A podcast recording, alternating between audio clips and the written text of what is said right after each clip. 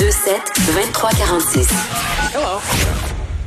Et on retrouve Luc La Liberté. Salut Luc. Oui, bonjour Geneviève, comment vas-tu? Ça va très très bien. Écoute, on se parle de ces négociations pour relever le plafond de la dette aux États-Unis. Ah, écoute, hein, nos auditeurs manquent sûrement pas d'occasion, que ce soit par l'internet, peu importe la plateforme, le journal, la radio ou la télé, de constater à quel point le système américain est complexe et parfois, j'oserais dire, inutilement complexe. Ce, ce fameux dilemme autour du, du, plafond de la dette, ça n'existe qu'aux États-Unis. Donc, on s'est doté de cette mécanique-là. faut remonter très loin, hein, c'est centenaire et plus. En 1917, on s'est dit que ce serait un bon outil pour se discipliner aux États-Unis dans la gestion de nos dépenses, dans notre endettement. Finalement, ça n'a jamais servi à ça, puis on a toujours fini par augmenter le plafond de la dette. On procède à ces ajustements-là un peu partout dans les pays occidentaux, qui ont des économies qui, se ressemblent ou qui ont des affinités. Qu'aux États-Unis où c'est devenu ce truc-là une arme strictement partisane, strictement politique. Donc, il y a plein de choses au plan économique qui se passent actuellement au Congrès américain. Il y a le plafond de la dette. Ce que ça vise à faire, c'est payer les factures de l'année dernière. Donc, c'est pas, c'est en rien lié, du moins pas directement, au budget qu'on est en train de voter aussi pour le fonctionnement de l'État américain. Euh, les représentants, démocrates et républicains, puis les sénateurs, démocrates et républicains, ben, ils tentent actuellement de se prononcer sur les On essaie de mettre de la pression les uns sur les autres parce que, entre autres, chez les démocrates, ce qu'on voudrait, c'est remonter le plafond de la dette, puis en même temps, entendons-nous sur le budget pour éviter que les services gouvernementaux ferment, comme ça s'est déjà produit. Et là, l'échéance est fixée au mois d'octobre.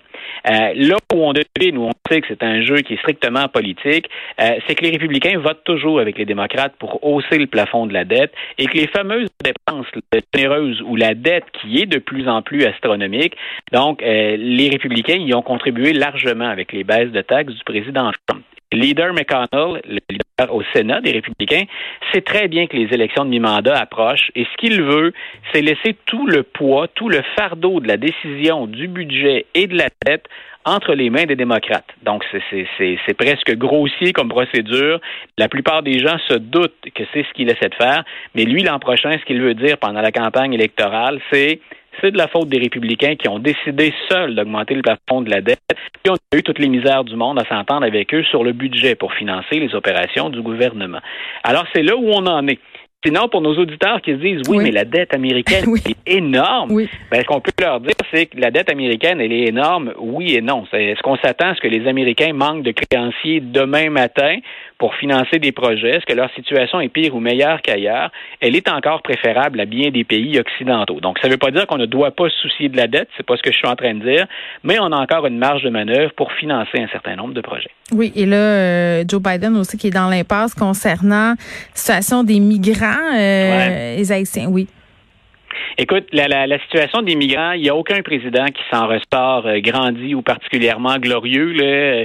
Moi, dans les médias, je m'intéresse à la politique et je la couvre. Je l'analyse depuis, euh, depuis grosso modo l'élection de George Bush la première fois. Euh, il n'y a personne qui a de solution à court ou à moyen terme pour l'immigration. Joe Biden hérite de cette situation-là. Il lui dit déjà pendant la campagne électorale et dès son entrée en fonction au mois de janvier, moi, je vais gérer ça d'une façon beaucoup plus humaine. Et c'est ce qu'on attend encore de la part de Biden huit mois plus tard. Il faut savoir que pour gérer la, frontière, ben, il y a des décisions qui relèvent de l'administration, il y en a qui relèvent des élus du Congrès, puis d'autres qui sont toujours devant les tribunaux. Alors, M. Biden, sa marge de manœuvre, elle est somme toute assez restreinte, et il, a, il est quand même intervenu dans ce qu'il pouvait contrôler. Maintenant, je ne sais pas si tu as vu ou si nos auditeurs ont bien vu les images qui circulent depuis quelques jours de la façon dont on a traité certains des migrants ça crève le cœur, là.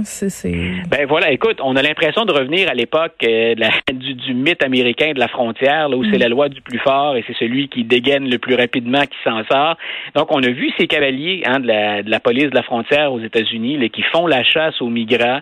Euh, dans certains cas, on rapporte, c'est un journaliste qui témoigne des propos très durs, le recours au fouet pour être capable d'arrêter de contrôler euh, certains des, des ressortissants haïtiens qui fuient. Excuse-moi, là, juste dire, il y a des familles là-dedans avec des enfants. Là. Voilà.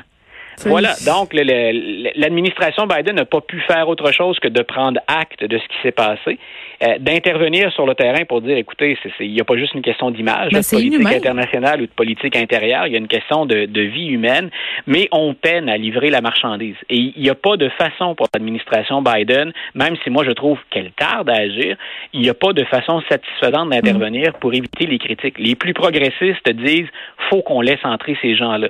Euh, on sait que c'est pas possible, on n'a pas nécessairement la capacité d'accueil, puis c'est même pas toujours dans l'intérêt des États-Unis de le faire. Euh, il y a les modérés qui disent oui, mais on vous a donné les outils nécessaires, puis les républicains qui n'attendent bien sûr que l'occasion de faire un peu de capital non, C'est terrible, euh, Luc. Puis, oui, tout à fait. ces gens-là, là, il y en avait un très très grand nombre campés sous un pont. Euh, des femmes qui accouchaient, Luc, des gens qui s'évanouissaient à cause de la température. Euh, vraiment là, des conditions inhumaines. C'est une crise migratoire. Et le nombre ne cesse de il traverse par le fleuve, là. Hein? C'est pour ça, là, parce que ça a l'air euh, drôle à dire, là, qu'il arrive par le Texas en direct d'Haïti, mais il arrive par le Del Rio. C'est tout ça. Je pense que c'est ça. Il, arrive par le Rio Grande, qui est la, frontière ou la barrière naturelle entre les États-Unis et, le Mexique. Donc, on, est vraiment dans des situations qui, qui relèvent, à mon avis, le terme est, dur, là, parce que ça implique un certain nombre de choses au plan légal, euh, mais on est à, la veille ou carrément dans une crise mm. humanitaire. Ben et on peut pas rester insensible à ça, pas pour les gens qui mm. sont là, ni bien entendu parce que tout se récupère là, ni au plan politique pour Joe Biden. Il doit livrer la marchandise beaucoup plus rapidement. Bon, il y en a qui ont de la misère à décrocher. Dans Vie, mon Luc, Donald Trump en fait partie. Euh, là, il, il, démarre pas. Là. Il veut encore faire invalider le vote georgien.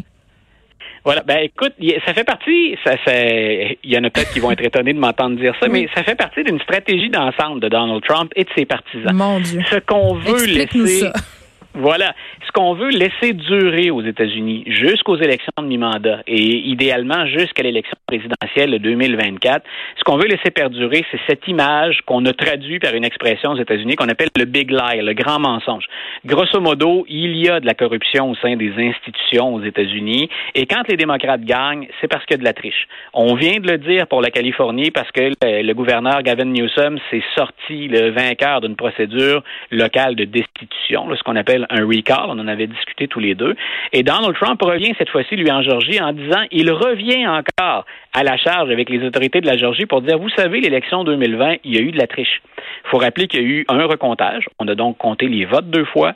Il y a eu des recours devant les tribunaux. L'État, qui a une législation républicaine, a certifié le vote de 2020.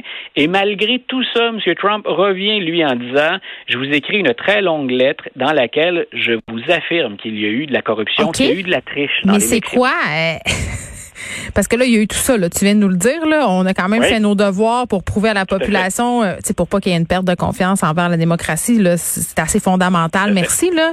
Euh, quels sont les arguments de M. Trump pour persister justement et vouloir encore invalider ce vote-là? Les, arguments, en fait, ils sont très faibles, mais il s'abreuve, M. Trump, à la même source euh, que, tous ceux qu'on qualifie, c'est un, un, grand parapluie, mais de complotistes. Il va chercher les sites les plus marginaux, les sites de propagande, et là, il va chercher toutes les thèses les plus folles pour tenter de dire, regardez, il y a des gens qui sont intervenus et qui ont manipulé des votes. Donc, il n'y a absolument rien de solide, et il n'y a même pas l'ombre d'une preuve.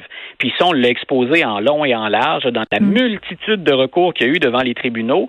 Euh, il y a même des avocats de M. Trump, dont Rudy Giuliani, qui ont perdu leur licence, hein, leur droit de pratiquer euh, à New York, dans le cas de M. Giuliani, puis dans la capitale nationale. Donc, on est vraiment en plein cœur du mensonge. Mais ça sert M. Trump dans ses intérêts euh, immédiats, ses intérêts à court et à moyen terme, que d'entretenir cette idée. Et la stratégie que certains républicains ont décidé d'adopter, c'est même dans le recomptage ou dans le processus électoral. Excuse-moi, ben, j'ai de la misère à, comprendre en quoi ça peut le servir dans son image. Au contraire, j'ai l'impression que si j'étais un professionnel des relations publiques, je lui dirais de lâcher ce morceau-là un peu là. Ben, l'avantage qu'il en tire, c'est que si tu réussis à semer suffisamment le doute, et c'est exactement ce que j'allais ce que j'allais te confirmer par la suite, c'est mm. que ça te permet d'intervenir au niveau d'un État parce que c'est pas le gouvernement fédéral qui fait les lois électorales. Quand, quand vient le temps de gérer le dépouillement du vote, ça se fait au plan local, dans l'État.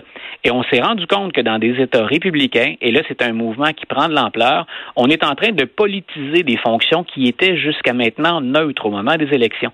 Donc en fait, on est en train de planter les graines d'une éventuelle ou d'une possible corruption électorale parce que ce seraient mm. des partisans politiques ben, républicains. Puis on vient jouer, euh, on vient jouer dans les peurs fondamentales des Américains, la méfiance envers leur système politique. Donc c'est quand même des papiers pitons sur lesquels appuyer.